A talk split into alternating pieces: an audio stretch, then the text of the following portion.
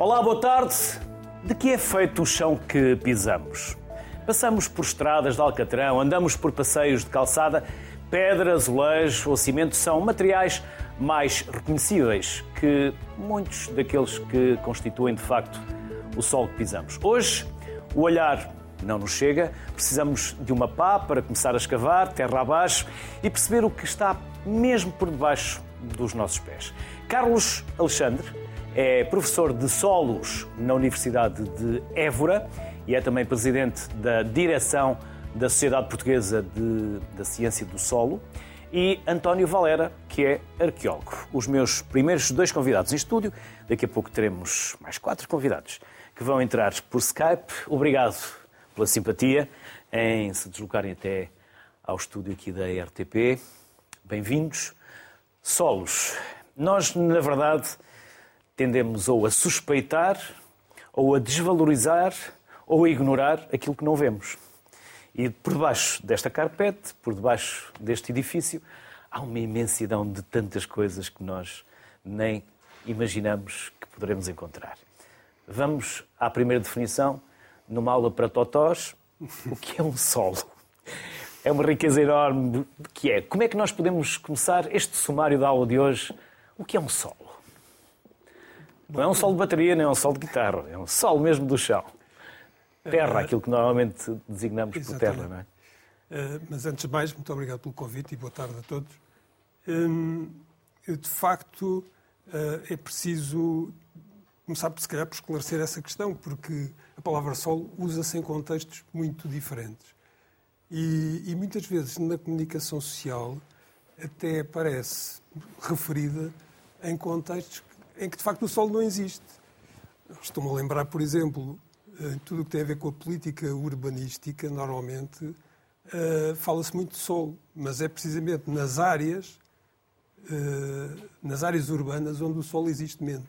Podemos encontrar solo nos parques, em alguns jardins, por aí fora, mas de facto aqui, por exemplo, dificilmente existirá um solo. Isto está tudo impermeabilizado, não é? Está impermeabilizado. Podemos ter rochas por baixo. Por As baixo rochas estão mais lá para o fundo, normalmente. Estão mais para, para o fundo, mas elas são, são essenciais para suportar os edifícios e todas as infraestruturas que precisamos, que construímos e que precisamos de construir.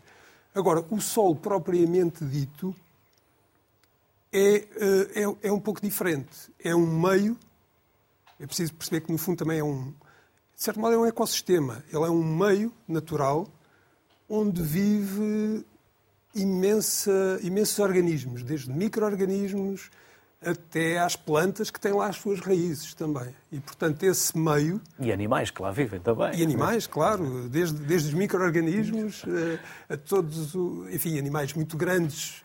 Uh, também têm os seus pés, normalmente precisam ter os seus pés apoiados no sol, é verdade, mas uh, todos, todos eles, e nós também, dependemos desse suporte que não é só físico, não é o suporte só para as construções, é o suporte para a alimentação, é o suporte para todo o tipo de nutrientes e de ciclos biogeoquímicos dos quais dependemos. Hum, é o suporte que é dado também por esses organismos, que é o suporte para a água, onde se conserva a água e, portanto, o sol faz parte do ciclo da água e é, e é esse, esse reservatório de água que de certo modo está escondido e que não pensamos muito nele, pensamos no, nas, eh, nas albufeiras ou nos lagos, etc. Mas eh, se não fosse a água armazenada no solo, as plantas não poderiam crescer e, portanto, não poderiam alimentar toda, todo, toda a cadeia uh, trófica, toda a cadeia de alimento que, do qual todos os animais dependem e nós também. E, portanto, uh, digamos que é um recurso, sem dúvida, é um recurso natural muito próprio porque, e muito específico, porque ele tem também em si mesmo outros recursos naturais. Uh, e tem uma particularidade muito importante, que é, uh, de certo modo, não é bem um recurso não renovável, mas também não é completamente renovável. Ou melhor, ele é renovável, mas a uma escala de tempo tão grande que para a nossa vida, para o nosso tempo de vida, é, temos que o considerar como não renovável. Uhum. Nos no tempo de, de mil anos, podemos ter a formação de 2, 3, 4 centímetros de solo. Isso não é nada. E mil anos é muito para nós. Portanto, hum, temos que o... Nós, nós, só estamos na parte final do planeta. Às vezes esquecemos, mas não é ali num período muito pequenino. Num período muito pequenino, mas temos que continuar, a, ou gostaríamos de continuar a viver, apesar de todas as crises ambientais a que assistimos hoje em dia. Uma delas também, também diz respeito ao solo. E, de facto, nos últimos anos, especialmente desde, desde 2015, que foi o Ano Internacional dos Solos declarado pelas Nações Unidas, passou-se a dar um pouco mais de atenção a este recurso natural que é vital para, para todas as, as sociedades humanas. Uh, mas ainda há muito por fazer, porque ele tem sido objeto de, de, de, muitas agressões e continua a ser objeto de muitas agressões e de maus, maus usos. Talvez dos, dos primeiros e dos mais graves é precisamente, uh, e se calhar agora para fechar este primeiro ciclo, eh, precisamente para onde começamos. Ou seja, onde nós vamos pôr os edifícios, onde vamos pôr todas as infraestruturas que precisamos, eh, uma vez que elas destroem esse recurso, mas nós também precisamos delas, dessas infraestruturas todas. Bom, então temos que ter muita atenção em colocá-las onde causam menos dano, ou, melhor, onde destroem solo, porque evidentemente vão destruir solo, mas onde destroem solos que representam uma perda menor para, para essas sociedades. Se continuarmos a colocar, a fazer a expansão urbana para áreas que têm, uh, que têm um recurso solo, solos muito valiosos do ponto de vista do seu potencial ecológico, é uma perda uh, irreversível. É uma perda irreversível. Portanto, temos áreas aqui na envolvente Lisboa eh, de solos que tiveram uma aptidão agrícola, nomeadamente, e outras uh, enormes, e que hoje em dia estão absolutamente uh, ocupadas por cimento. Ocupadas por, por cimento, por alcatrão, etc. E, portanto, são absolutamente irrecuperáveis. São ar... E nós não somos um país que tenha uma grande abundância de solos, de terras uh, excepcionais, por exemplo, para, para, para a agricultura ou para outros fins também, não é? Porque isso é outra coisa que podemos Vamos também... mais à frente. António, e é no solo ou no subsolo que nós encontramos também uma parte da nossa história. Porque ou escondemos, ou esquecemos, ou a natureza tapou e um dia o homem descobriu. É, ou seja, vocês, entre outros.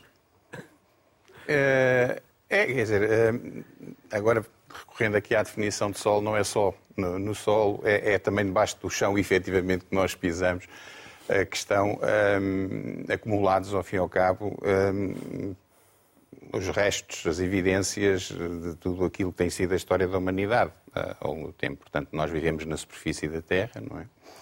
Uh, interagimos com essa superfície, escavamos, cortamos, aprofundamos, um, e, e, vamos acumulando, vamos acumulando vai, uh, evidências da nossa passagem, passagem por aqui, uh, que obviamente são uh, muito mais intensas no meio urbano, por exemplo, se estivermos a falar de uma cidade, o que nós temos no subsolo de uma cidade, chamemos assim, não é exatamente solo, mas são efetivamente acumulações sucessivas das, das várias, enfim, da vivência dessa mesma cidade, eh, é onde eh, se vai acumulando tudo.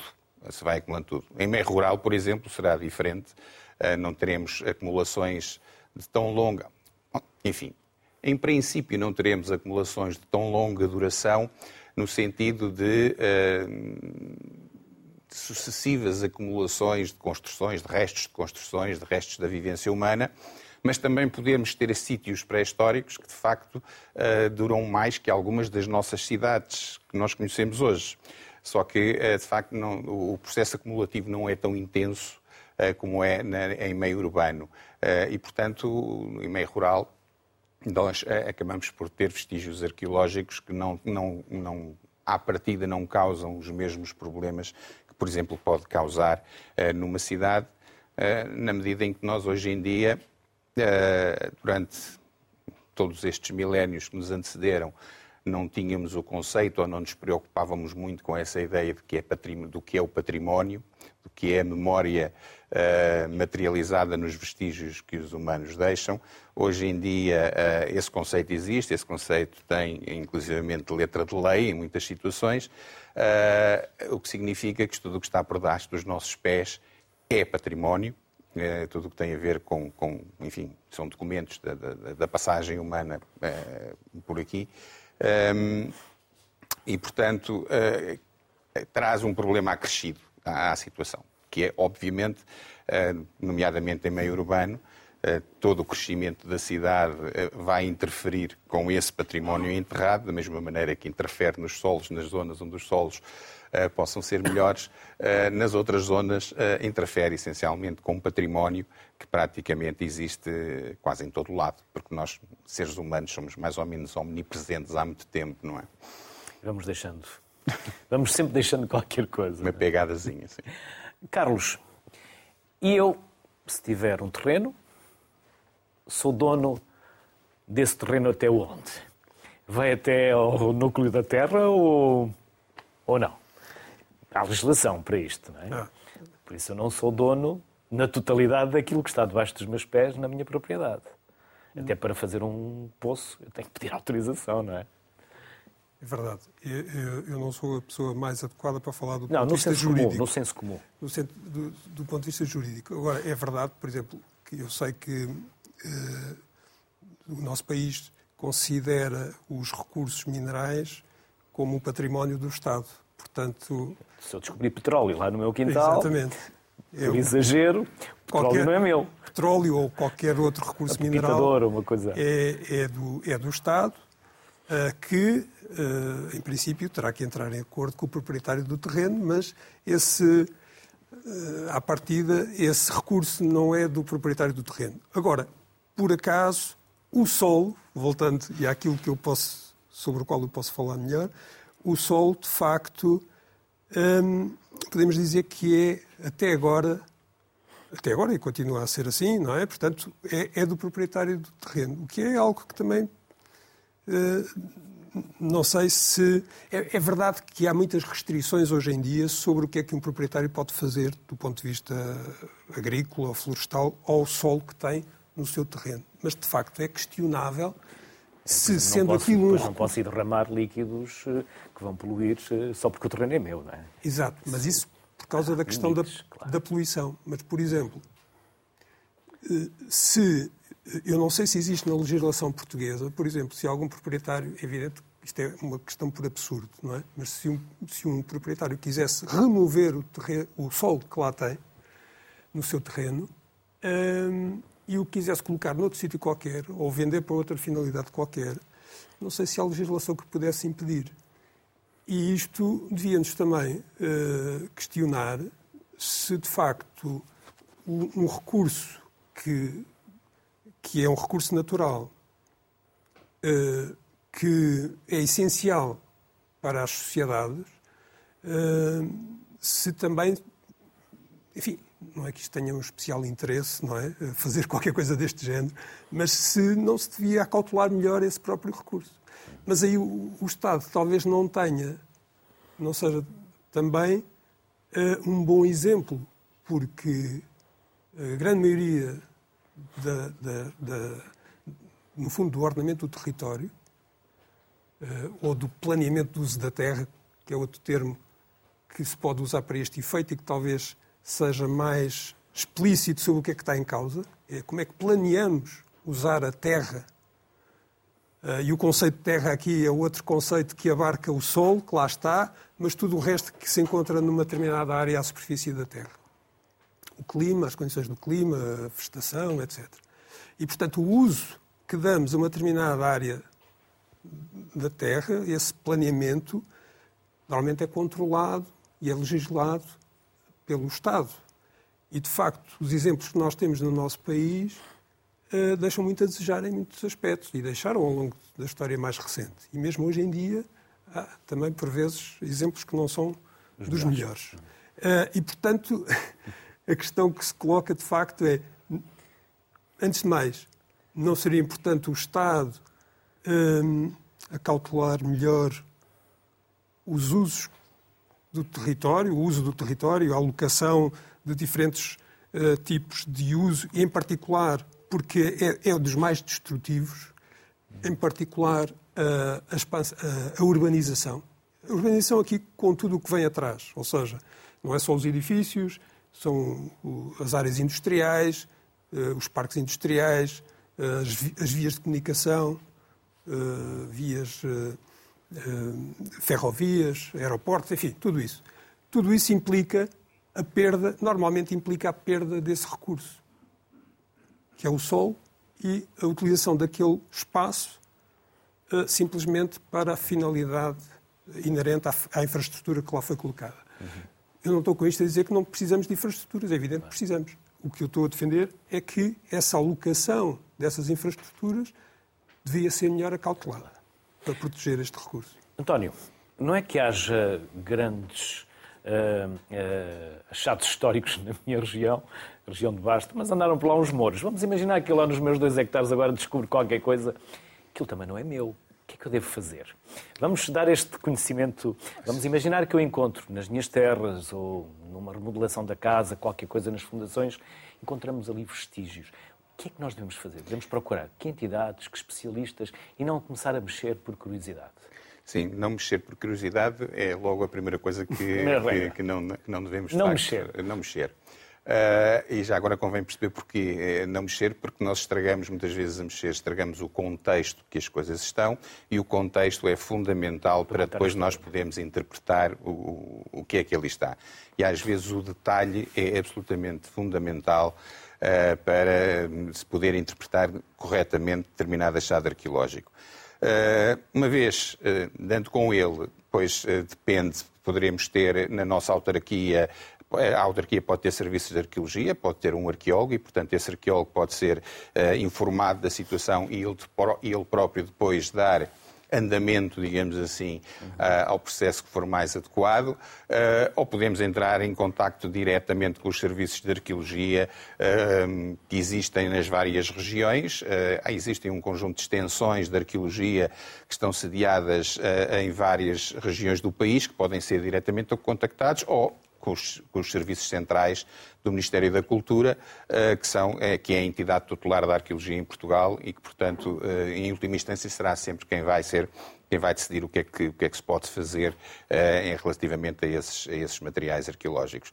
Mas, de facto, a primeira coisa a ter a noção é, é, é, é, não mexer, é, é não mexer muito. E já lhe aconteceu chegar e alguém já ter destruído esse contexto Várias uh, vezes. E a frustração que sente em dizer isto foi preservado durante tantos anos, séculos, e um dia apareceu, por aqui um curioso e destruiu. É, infelizmente isso acontece é com, com, demasiada frequência. Uh, acontece com demasiada frequência. Uh, enfim, sempre aconteceu. Sempre aconteceu. Uh, hoje em dia nós esperamos que não aconteça tanto, mas há de facto um trabalho de, de, de de educação patrimonial, de educação A minha pergunta foi, foi nesse sentido, que é para dar...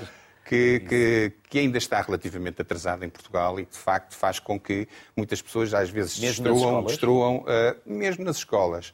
Uh, eu penso que, relativamente ao património arqueológico, uh, há ainda muito trabalho a fazer em termos de consciencialização. Uh, da importância das coisas. Igualmente para os adultos. Uh, igualmente para os adultos. O que eu ia dizer é que muitas vezes, muitas dessas afetações são feitas na base de, do desconhecimento. Portanto, não estão a fazer mal, mas não sabem que estão a fazer mal.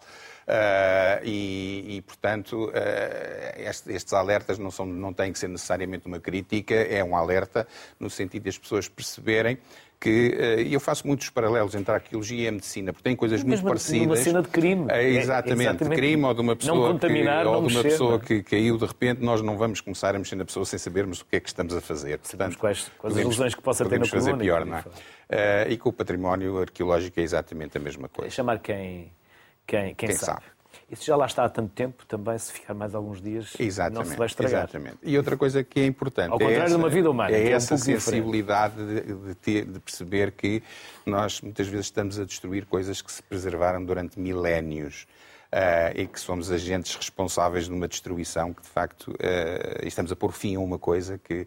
Porque, uh, ao contrário do, do Sol, digamos assim, para a escala, o, o, património, a escala nenhuma é renovável. O património, uma vez desaparecido, o que desaparece não volta. Mas se, fica, se alguém controla um pote de moedas de ouro, elas pertencem? Uh, isso é uma discussão uh, interessante. À partida, tudo o que é património arqueológico está enterrado é do Estado.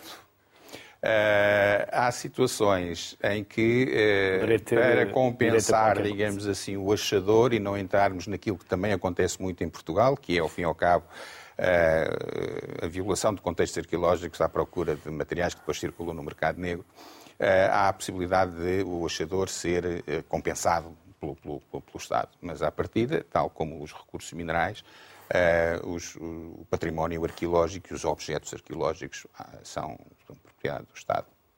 Deixa para chamarmos mais três convidados. Vamos juntar à conversa a Teresa Ponce de Leão, é presidente do Conselho Diretivo do LNEG, o Laboratório Nacional de Energia e Geologia, Luís Lopes, professor da Universidade de Évora e presidente da Associação Portuguesa de Geólogos, e Joaquim Góis, professor da Faculdade de Engenharia da Universidade do Porto e também presidente do Colégio Nacional de Engenharia Geológica e das Minas da Ordem dos Engenheiros de Portugal. Estava a ver se conseguia ler sem respirar, mas tive que respirar bem.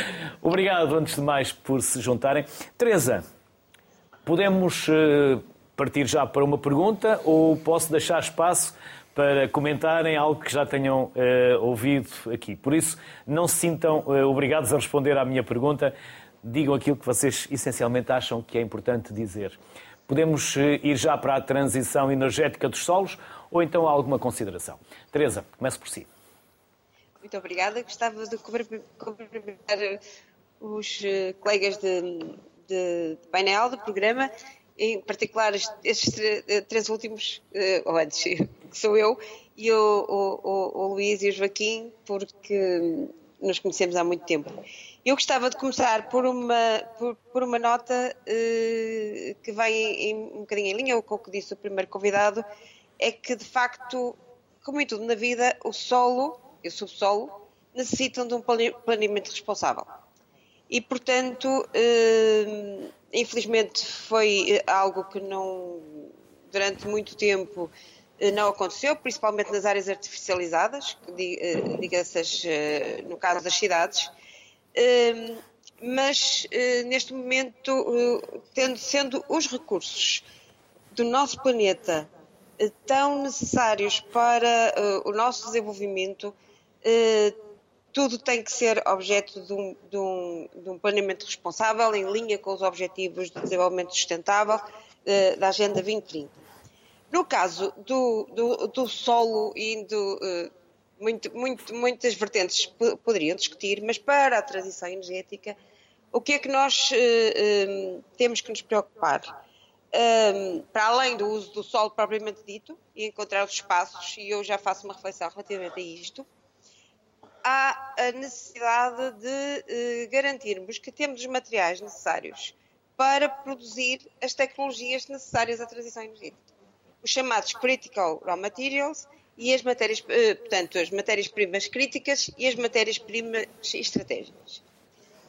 A Comissão Europeia tem trabalhado muito sobre eh, esta, esta questão, acelerado e, e aprofundado fundamentalmente eh, fruto da guerra na Ucrânia, em que finalmente ficou evidente, se não era já, que as matérias-primas críticas e estratégicas estão eh, muitas vezes localizadas em, em locais eh, de, eh, geopolíticos, em geografias eh, com dificuldades geopolíticas e eh, eh, nós não temos tido uma política a nível europeu para a, a exploração dessas matérias-primas críticas no nosso, no nosso subsolo. Uh, o, o, que faz, o que faz crer que estamos, neste momento, percebemos que o deveríamos ter feito, devemos ter seguido esse caminho. É um problema muito complicado porque as populações não querem, são avessas a estas explorações, mas o, o, o, facto é que nós, sem as matérias-primas críticas, não conseguimos desenvolver as tecnologias e, e, e, precisamos de outras políticas. Ainda recentemente, a, a nossa a comissária, a Presidente da Comissão, Ursula von der Leyen, um, propôs o Critical Raw Materials Act, uh, desenvolveu também iniciativas junto dos Estados Unidos para garantir uma colaboração de maneira a que uh, o mundo ocidental consiga uh, desenvolver a transição energética sem ficar dependente de, de zonas geopolíticas complicadas. Já voltamos, Teresa, já voltamos. Já voltamos. Deixe-me só, se me permite, chamar também o Luís e o Joaquim para, para a conversa. Luís, tal como a Teresa há pouco também falava, mineração, em tempos as comunidades viviam também uh, daquilo que conseguiam retirar das minas. A exploração mineira fazia parte das, dessas mesmas comunidades. Agora, se alguém quiser abrir uma mina lá na minha terra, já não é a mesma coisa. Já não encaro da mesma forma. É... Mas depois quero ter um telemóvel, é quero é ter um carro com baterias elétricas. E não se consegue as duas coisas ao mesmo é... tempo, não é, Luís? A exploração mineira faz parte das nossas vidas, ponto final. Mas eu gostaria de iniciar por agradecer o convite.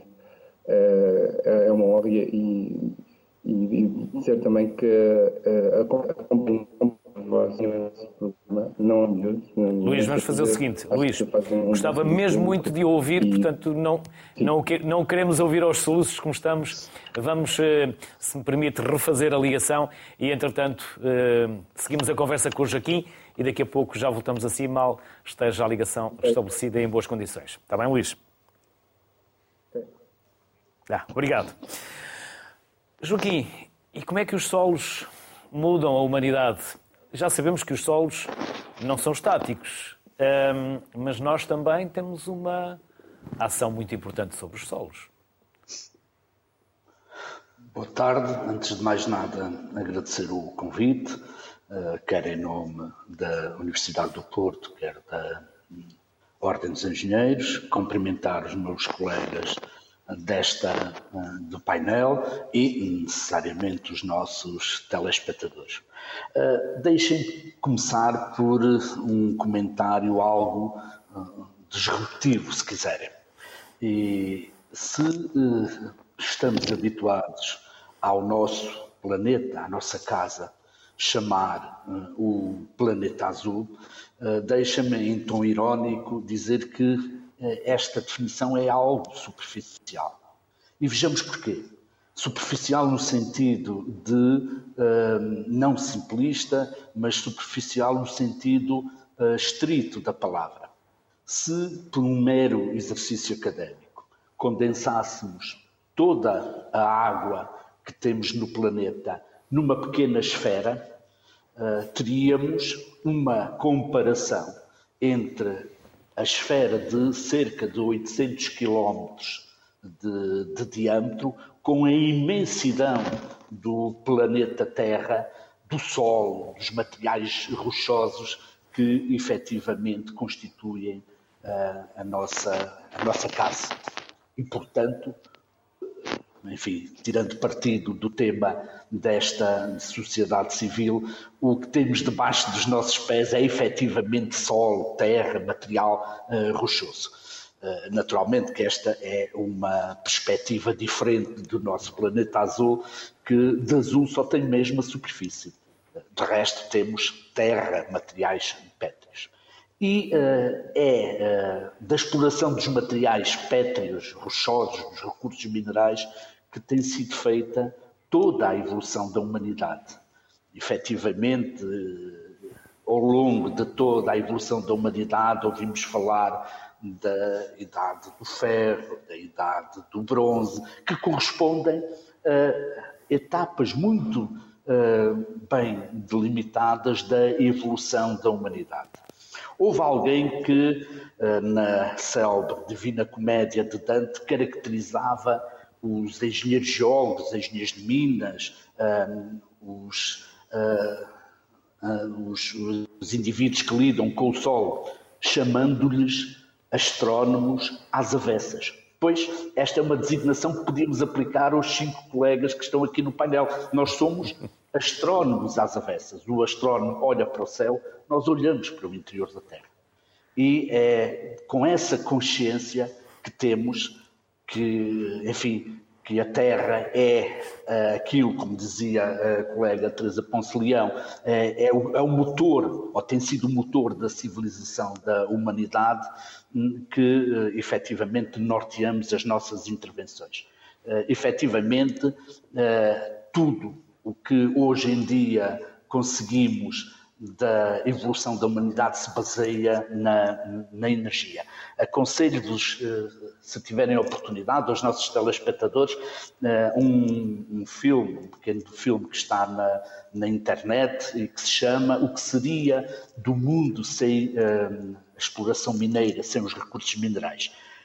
Digo-vos que seria um perfeito, um perfeito desastre as primeiras minas datam de há cerca de 45 mil anos atrás, na África do Sul, quando há a primeira exploração das minas de ferro. Os arqueólogos sabem eh, essa, têm essas referências muito bem datadas e muito bem, eh, bem estudadas. Eh, mas, ao longo de toda a evolução da humanidade, e em particular na utilização das energias, tudo se tem feito à custa, à custa da exploração dos recursos minerais. Negar a imprescindibilidade dos recursos minerais e do uso dos recursos minerais será negar a própria existência do homem. Se então já voltamos. Sim, sim. Joaquim, então já voltamos também. Permita-me só recuperar o Luís, porque já está uh, retomada a ligação e não a queria perder. Vamos ver se conseguimos ouvir o Luís e daqui a pouco já voltamos à Teresa e ao Joaquim. Luís. Penso que não conseguem ouvir agora, certo? Sim. Sim, Sim. Peço desculpa. Antes de mais, agradecer o, o convite e Essa parte ouvimos. É, já estava no desenvolvimento da sua ideia, Luís. Ok, pronto. Então é assim, em relação aos comentários que o, que o Carlos fez, um, é, é, efetivamente os recursos geológicos em Portugal dividem-se em dois. É? Portanto, um são as massas minerais, ou seja, aquilo que está acessível diretamente e onde se enquadram também, por exemplo, as, uh, o, os granitos, os calcários, os mármores, portanto, tudo isso faz parte do, do, que nós chamamos massas minerais, que são proprietários do dono do terreno. O resto, uh, os metálicos, uh, uh, os, os, recursos energéticos, portanto, tudo isso já é do, do domínio público e, e, pronto, e, e, digamos que de uma maneira assim muito simples podemos dividir na, nessa, nessa, nessa dualidade. quer dizer que, sendo os solos a parte que cobre o afloramento gostoso, Portanto, eh, digamos, nesta, nesta leitura seriam parte do, seriam do, do, do, proprietário do terreno. Né? E, eh, agora é assim, quando um proprietário, quando se inicia uma exploração, por exemplo, de uma pedreira, uh, há um cuidado, ou pelo menos está na lei, e, e, o plano que visa a exploração desse recurso diz que o solo deve ser reservado, deve ser guardado à parte para, no, no futuro, quando houver reposição ou quando houver uh, uh, um, uma reutilização do, do, desse território para o fim a que se destinava inicialmente, possa ser utilizado. Pronto, isso se uh, verificamos muitas das vezes, e mais recentemente, isso é cumprido. No passado, portanto, não havia este cuidado, também a perspectiva era outra. Isso é um erro que às vezes se comete, é que julgamos as ações do passado com as leis que temos atualmente e isso não, não podemos fazer. Okay? Como sei que o tempo de televisão é mesmo muito curto, não é? Uh, eu achei muito interessante que uh, nós, no ano passado, uh, na Associação Portuguesa de Geólogos, de Geólogos tivemos o, o, ano temático dos recursos minerais. E o subtema era precisamente o futuro sob os nossos pés. Ora, nós, ao longo do ano, desenvolvemos vários webinars, eles estão disponíveis. Portanto, eu, eu deixava aqui um convite para os nossos telespectadores visitarem uh, uh, a nossa página, o nosso canal do YouTube, do YouTube onde tem dezenas de, de, de conferências, de, de, debates, onde pode ser, de algum modo, um complemento a esta conversa que estamos a ter aqui no dia de hoje. Portanto, acho que também é um serviço público que nós prestamos e uh, acho que é um bom complemento para todos os que queiram saber algo mais sobre esta temática, dita na primeira pessoa, porque realmente trabalha os assuntos, os pensa demoradamente e depois os aplica uh, de maneira uh, que não sejamos ingênuos. Né? Portanto, por um lado, tem que haver uma sustentabilidade também económica, mas uh, no caso da Europa em particular, toda essa sustentabilidade económica é muito auscultada, é, é muito vigiada, ou seja, será preferível explorar os recursos geológicos, caso eles existam, num espaço onde pode haver uma fiscalização sobre aquilo que é feito e não assobiar para o lado e continuar a utilizar os, os equipamentos que provêm uh, e que são fabricados a partir de matérias-primas,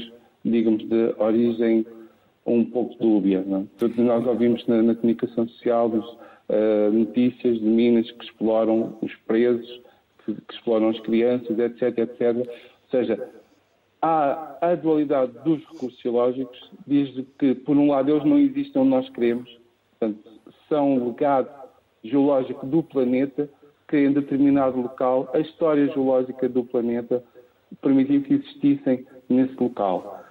E isso deve ser respeitado. A partir daí, eh, com todas as condicionantes que, que, tem, que temos que cumprir, se for possível uh, explorar esse recurso, tanto melhor. Já voltamos à conversa, Luís. Luís já voltamos. Deixe-me só, deixe só dar aqui mais uma volta nos, eh, nos convidados. Teresa, uh, nós ouvimos falar muito do LENEC e do LENEC, mas são coisas diferentes. O que é que. Uh, muito diferentes, mas para que não haja diferença, não haja confusão, vamos a essas diferenças. Uma coisa é a engenharia civil e o LENEC, o que faz em concreto, Teresa? O, o LNEC uh, desenvolve tecnologias, uh, tem, tem, três vertentes de trabalho: a uh, eficiência energética, eh, e para, para, o efeito está, está, a desenvolver tecnologias que visam a construção dos, dos edifícios na ZEP, por exemplo, as energias renováveis, o que nos permite conhecer todos os nossos recursos renováveis e desenvolver o conhecimento é, é algo que, que, é muito, que é dinâmico e desenvolver tecnologias e saber aplicá-las para para a produção eh, da, da, energia que precisamos eh, não poluente e é o Serviço Geológico Nacional na vertente da geologia. Uh, nesta, nesta, um, o que é que nós, uh, tendo em conta estas três áreas de trabalho, nós eh, desenvolvemos eh, há cerca de três anos uma nova área, que é a área da avaliação económica de recursos, que é transversal a todos, eh, a todos os projetos e a todas as unidades no LNEG e que avalia os projetos ou, ou, ou os planos de atividade, muitas vezes para o governo, numa vertente, olhando para toda a cadeia de valor. E, e, e, olhando eh, de forma a que todas as etapas da cadeia de valor são eh, monitorizáveis e uma palavra que eu gosto de usar em inglês porque acho que não, não, tem, não é fácil de traduzir e que seja objeto de accountability. E, e, daí só, só assim é que nós conseguimos utilizar os nossos recursos naturais de forma responsável, como eu comecei uh, uh, na minha primeira intervenção. Uh, nós também fazemos, muito, muito recentemente, nós somos, sendo o Serviço Geológico Nacional, temos um mapeamento de todos os recursos e riscos geológicos do país, no Geoportal, que eu convido a, a visitarem, porque está aberto a toda a sociedade, e utilizamos esse Geoportal desenvolvido para os recursos geológicos, agora para o mapeamento dos recursos renováveis energéticos, eh, nomeadamente o recurso solar do país, o recurso eólico do país e, mais recentemente, a contribuição para o Plano Nacional para o Hidrogênio, olhando para todas, toda a informação eh, concorrente com estes projetos, seja eh, olhando para as zonas disponíveis, olhando para a REN e a RAN, olhando para uh, as zonas onde uh, há potencial de exploração uh, geológica, seja recursos geológicos metálicos ou não metálicos, como, como o Luís acabou de falar, um, olhando para as redes, rede elétrica rede, e a rede de, eh, de gás, por exemplo, e uh, uh, numa, numa perspectiva de uh, avaliar o território, perceber qual as melhores localizações de projetos para a produção de hidrogênio, por exemplo, para a Obrigado. produção de eletrolisadores. Obrigado, Teresa. Também Joaquim. o fizemos para o, gás, para o gás natural, a partir dos, dos recursos eh, dos resíduos agrícolas. Para o gás, eh, biogás, desculpe. Muito bem. Joaquim, e o que fazem vocês enquanto Colégio Nacional de Engenharia Geológica e de Minas, da Ordem dos Engenheiros? Que trabalho desenvolvem? Bom, é, efetivamente, os, é uma associação profissional que representa os engenheiros nas suas diferentes especialidades, engenharias civis, engenharias químicas. Bom, e há uma área de intervenção da engenharia, que é, precisa engenharia, é precisamente a engenharia geológica e a, a engenharia de minas.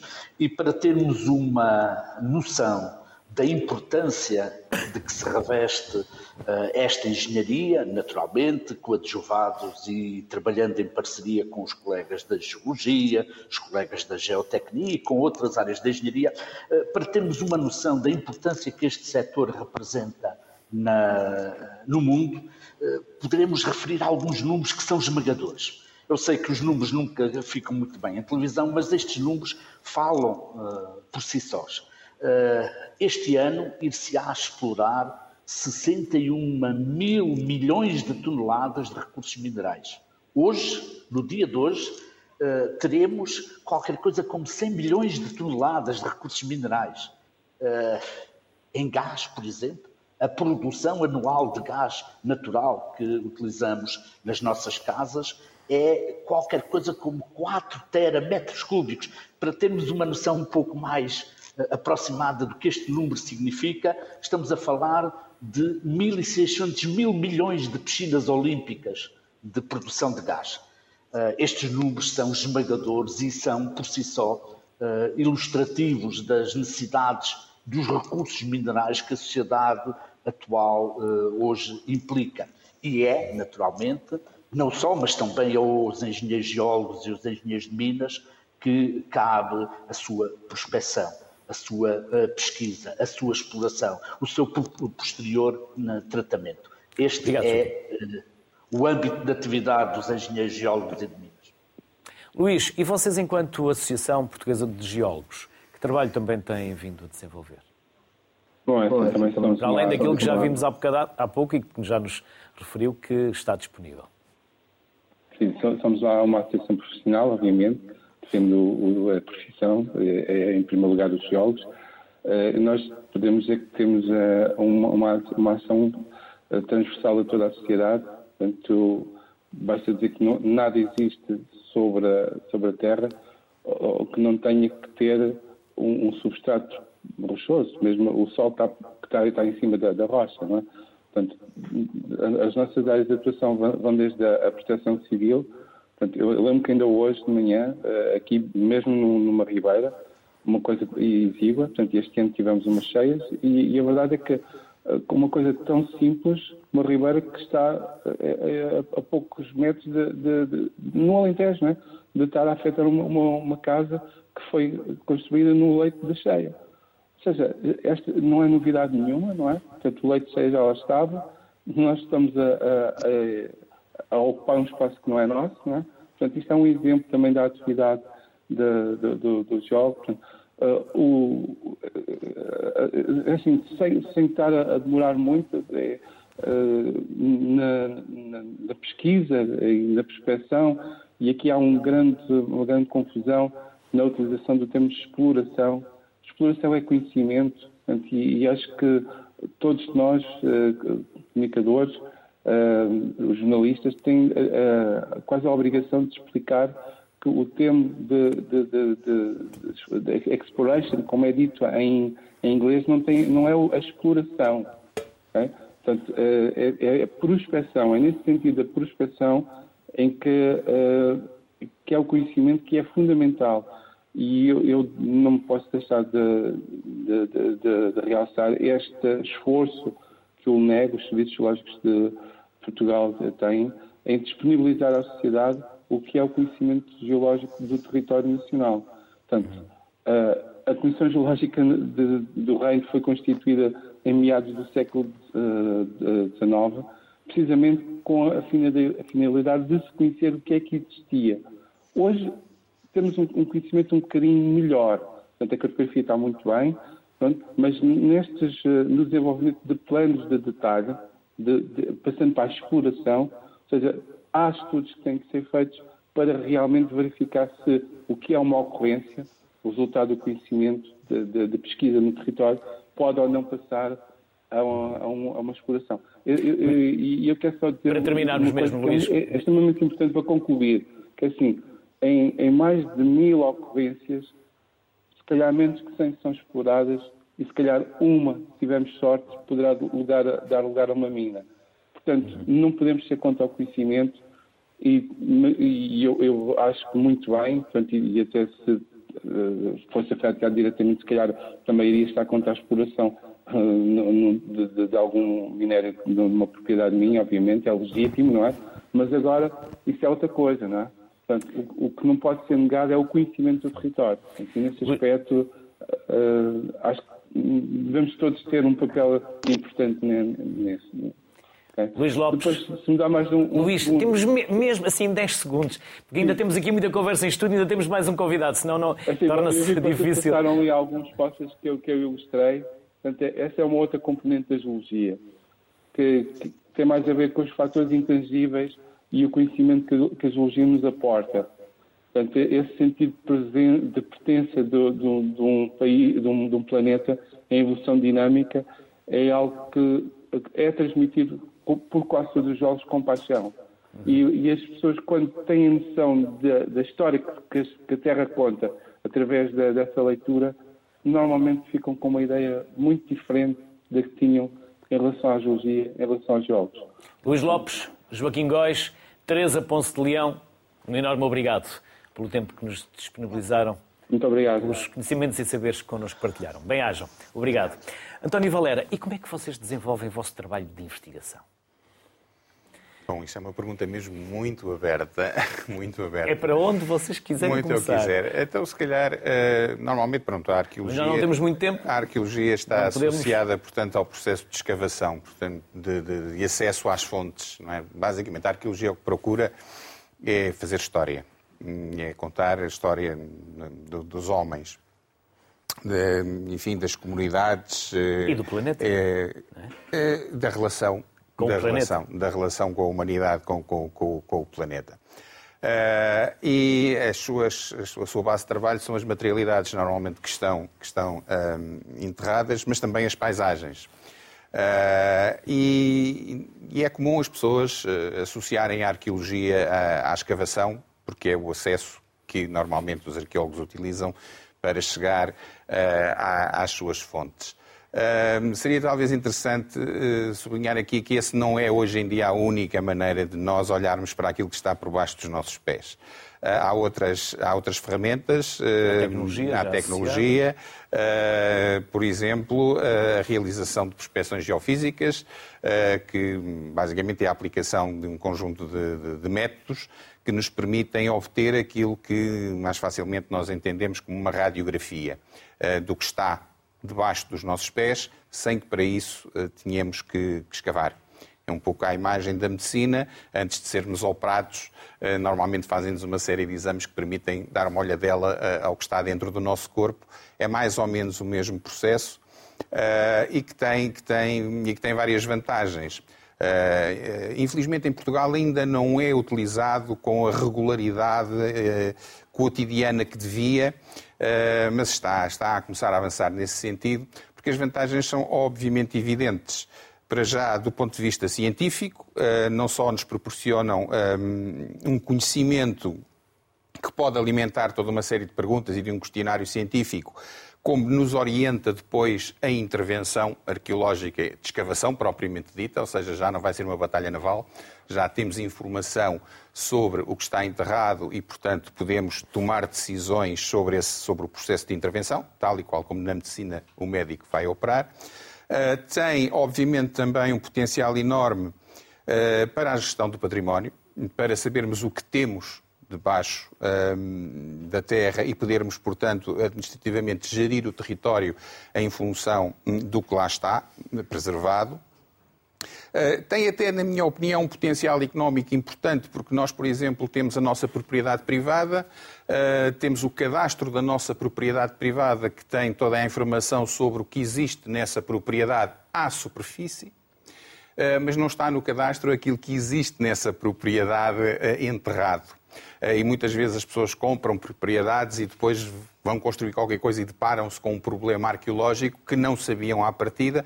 E, portanto, se nós tivéssemos, como noutros países da Europa, uma sistemática inventariação do que está no subsolo, do ponto de vista patrimonial, também desse ponto de vista teríamos, eh, obviamente, um benefício e estas tecnologias ajudam-nos nesse sentido. Eh, e, finalmente, diria que também têm um papel importante na própria divulgação, do ponto de vista para o grande público, eh, do que está debaixo dos nossos pés e que não pode ser visto. Porque, de facto, muitos dos sítios arqueológicos eh, não podem ser escavados na sua íntegra. Depois, mesmo quando são escavados, muitas vezes não há dinheiro para os manter em condições de visitação. Eh, e estas tecnologias permitem-nos ter imagens do que está no subsolo e permitem, uh, inclusivamente, eh, fazer roteiros.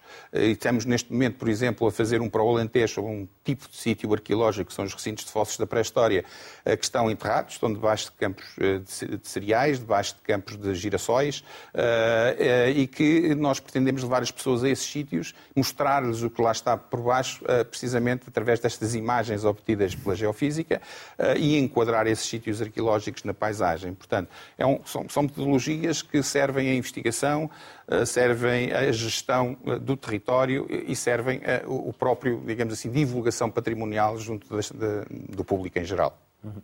Carlos, quando olhamos para o Sol, ele tem cores diferentes à medida que vamos uh, escavando, ou seja, é mais escuro à superfície. Normalmente é. Normalmente. É? Normalmente é. Um, o solo é o resultado de, da acumulação, da transformação das rochas, que já aqui falámos, uh, que os outros colegas falaram principalmente, da transformação pela ação do clima, dos organismos vivos uh, à superfície, modelada pelas condições do relevo e, e, e, portanto, tudo isso ao, longo, ao longo do tempo leva à formação do que chamamos, na ciência do solo, digamos, o que chamamos o solo. E eu fazia só aqui a ligação com, com o que disse o António anteriormente, que é precisamente o solo é muito bom protetor dos, dos, vestígios arqueológicos. Eles estão lá porque, de certo modo, ficaram protegidos pelo solo, que se mexe, se desloca na paisagem em escalas temporais na ordem das centenas, milhares de anos e às vezes em muito menos tempo, quando, aí, normalmente por origem, por, por intervenção humana, uh, leva a que haja movimentações uh, provocadas pela água pelo vento e que, uh, e, que faz desaparecer solo de uns sítios e aparecer, se calhar, às vezes em demasia noutros. Muitas vezes, aquilo que são as cheias, o principal prejuízo nem, muitas vezes não é provocado pela água, mas é depois por todos os sedimentos que vêm arrastados por essa água. Eh, e, portanto, o, Sol forma-se de tudo isto, ou seja, forma-se de toda esta ação da, de certo modo, da biosfera, é um produto da ação da biosfera, ligado à litosfera, à hidrosfera e à atmosfera, e que leva à formação daquilo que também podemos chamar a pedosfera, usando o termo do grego pedon, que significa sol. Uh, agora, essa formação ao longo do tempo tende a diferenciar camadas, ou como se chama no âmbito da ciência do solo e da, da pedologia, horizontes. Horizontes porque uh, tendem a ser horizontais uh, e estendem-se pela superfície da Terra. Essa, esses horizontes, essas camadas, de facto, podem ter cores muito variadas, porque depende muito da, da dominância dos materiais que se acumulam. Eh, ou que se perdem, porque há translocações de materiais. À superfície, normalmente da primeira camada, os primeiros 20, 30 centímetros, normalmente são sempre mais escuros. Porquê? Porque tem mais acumulação de matéria orgânica. Eh, no fundo, os resíduos das, das, eh, das plantas, os, os, resíduos de animais, as próprias raízes mortas que se acumulam, tudo isso vai transformando naquilo que se chama matéria orgânica do solo, que hoje em dia e ao longo do tempo sempre foi reconhecida como sendo fundamental, mas hoje em dia tem ainda um papel ainda mais fundamental, porque grande, a maior parte dessa matéria orgânica é constituída por carbono. E carbono é aquilo que está a causar, como todos sabemos, nos últimos anos, através do CO2, o problema das alterações climáticas. Ora, o solo tem uma reserva de carbono que é, os solos a, a, a, nível global têm uma reserva de carbono que é maior do que a soma todo o carbono das plantas, da vegetação e da atmosfera juntas. ainda é superior a isso. E, portanto, é uma reserva de carbono brutal. Acontece que desde que o homem é o homem e começou a usar a agricultura, tem vindo a utilizar os solos de forma que eles vão sempre libertando mais carbono para a atmosfera. Ou seja, a utilização agrícola tradicional dos solos em todo o mundo tem contribuído para fornecer dióxido de carbono para a atmosfera. Mas originalmente eles são um sumidor de carbono. O grande desafio, que também a nível da União Europeia eh, se constitui atualmente como um grande desafio, mas em todo o mundo, é precisamente reverter este processo e conseguir utilizar o solo para aquilo que nós precisamos, a alimentação, os, enfim, tudo, o nosso vestuário, o sol está em todo o lado, não é? Eh, as madeiras, os N materiais, conseguir continuar a utilizá-lo, mas com técnicas que permitam incorporar carbono no solo, ou seja, aumentar a matéria orgânica do solo, eh, e, portanto, fixando esse carbono no solo. Porque esse carbono que, fixa, que é fixado no solo na forma de matéria orgânica pode lá residir dezenas, centenas e alguns há, há, há, estudos que demonstram que, através, facilmente, através do carbono 14, eh, que existem há milhares de anos no solo. Portanto, ele pode lá ficar sequestrado, eh, mas depende muito da utilização que se faz desses solos. É por isso que hoje em dia há também um outro desafio, e a humanidade está cheia de desafios, não é verdade? Mas este é um desafio, eh, de facto, difícil de ultrapassar, porque temos que mudar muito a forma como se utiliza os solos, quer no campo agrícola, quer no campo florestal, de maneira a que se possa ser também uma forma de retirar, porque é através das plantas que se consegue, é a maneira mais imediata e mais expedita atualmente de retirar carbono da atmosfera. Carlos, vamos chamar mais dois convidados. É o Fernando Ferreira, que é especialista em políticas públicas de ambiente e assessor também na área do ambiente da Câmara Municipal de Lisboa, e o Noel Moreira, que é investigador do Instituto de Ciências da Terra da Universidade de Évora. Aos dois, bem-vindos. Já não temos muito tempo, mas vamos uh, tentando gerir e mais não seja, fica já um apetite para voltarmos a este tema e depois terem mais tempo para desenvolver as vossas ideias. Fernando, é um gosto revê-lo. Luís, boa tarde. Gosto e como é que eu Obrigado. posso saber que o terreno que eu estou a pisar está ou não contaminado? Bom, essa é a magna questão nós eh, temos eh, vivido na última década, nos últimos 7, 8 anos, uma evolução muito grande relativamente à preocupação com uh, os solos contaminados e o seu efeito na nossa vida comum. Uh, efetivamente, uh, no, a partir de 2016, 2017, em virtude de uma obra concreta em Lisboa, a comunicação social teve, deu um enfoque muito grande, as entidades públicas debruçaram-se muito sobre este assunto eh, e passou, passámos a olhar para a temática dos solos contaminados como ela deve ser vista. Ou seja, não é uma questão, ou, seja, não é uma questão essencialmente ambiental, muito menos teórica, tem a ver com a saúde pública, com a saúde dos cidadãos, com aquilo que é o nosso bem-estar eh, na, sua, na sua vertente máxima.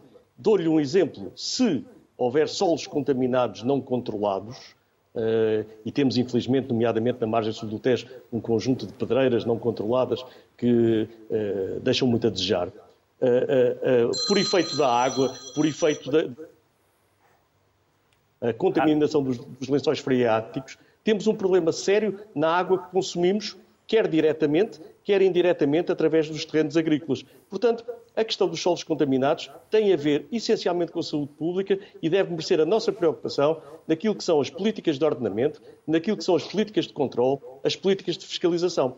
Neste momento, já existem um conjunto de mecanismos, também legais, relativamente a esta matéria, que nos permitem ter outros instrumentos para o controle das obras, das, dos grandes empreendimentos, nomeadamente em Lisboa.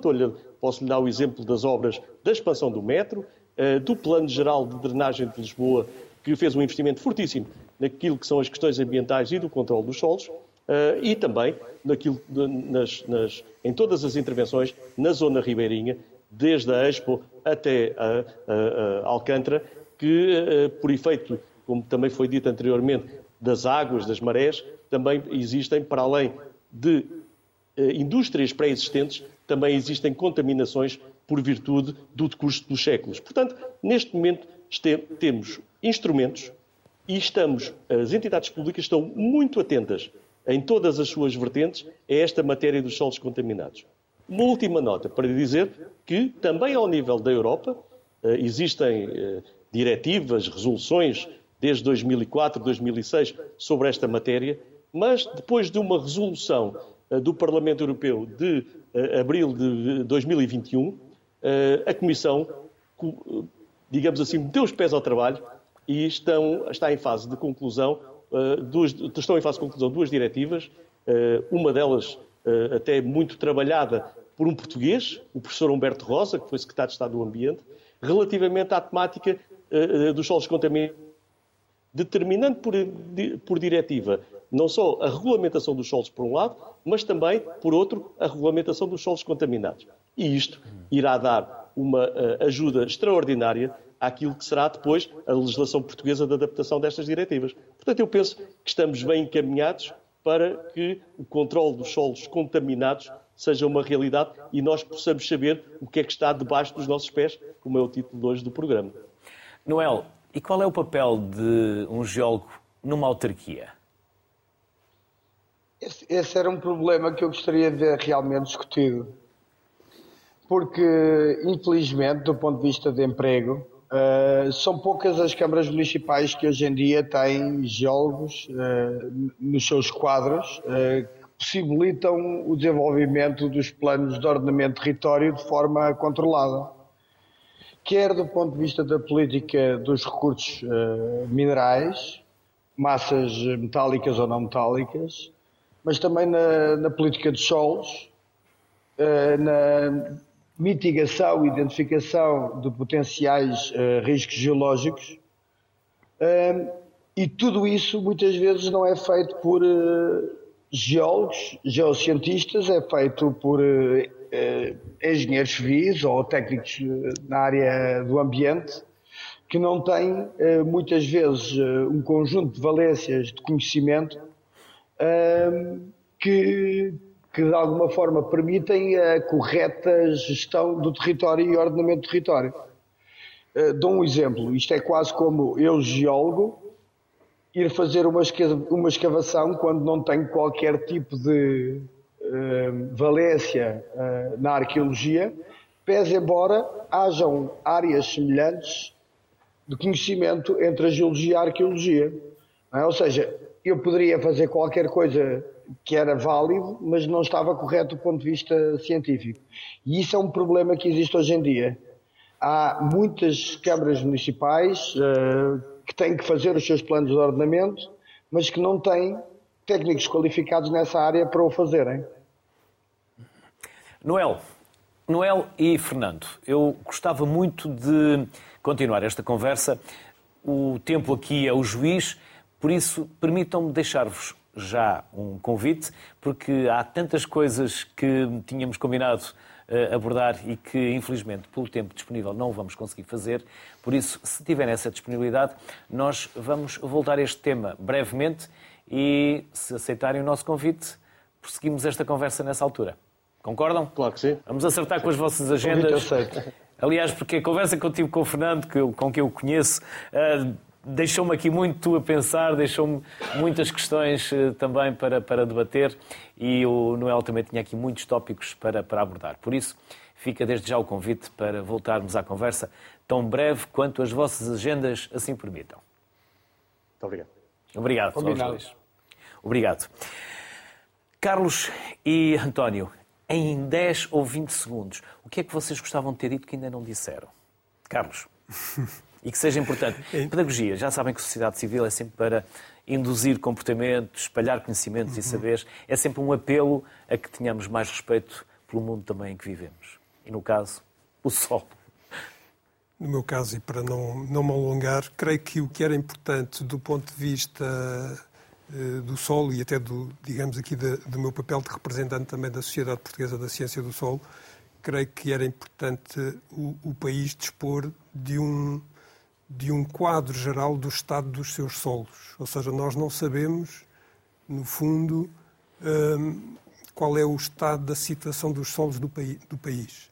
Isto diz respeito, essencialmente, na perspectiva da- da- de- desses recursos, ou seja, do estado, de, por exemplo, de degradação, nem sequer falámos sobre isso, é? das várias formas de degradação a que os solos podem estar sujeitos.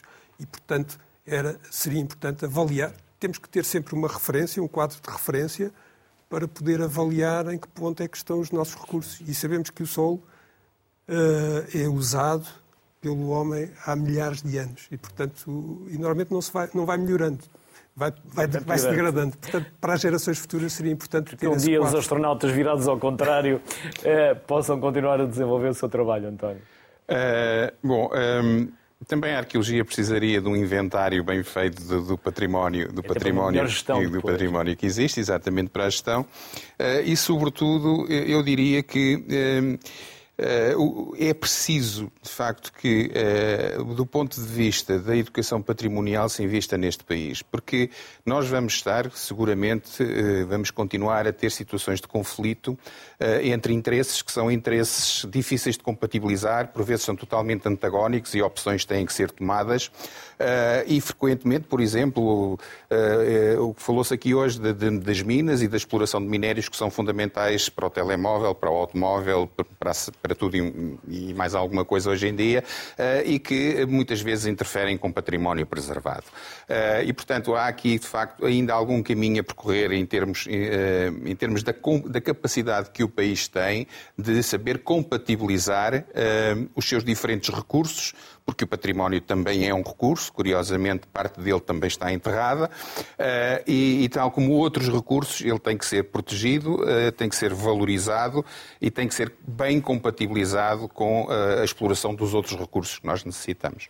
António e Carlos, foi um gosto receber-vos aqui. Obrigado por estes conhecimentos, saberes tão importantes também para a preservação daquilo que é o nosso passado e será o nosso futuro. Bem-ajam pela disponibilidade e pela partilha generosa que fizeram e que tiveram connosco. Até próxima. Muito obrigado. Muito obrigado. Quanto a si, lembre-nos que, e lembremos-nos que estamos sempre a pisar algo muito valioso. Boa tarde, saúde.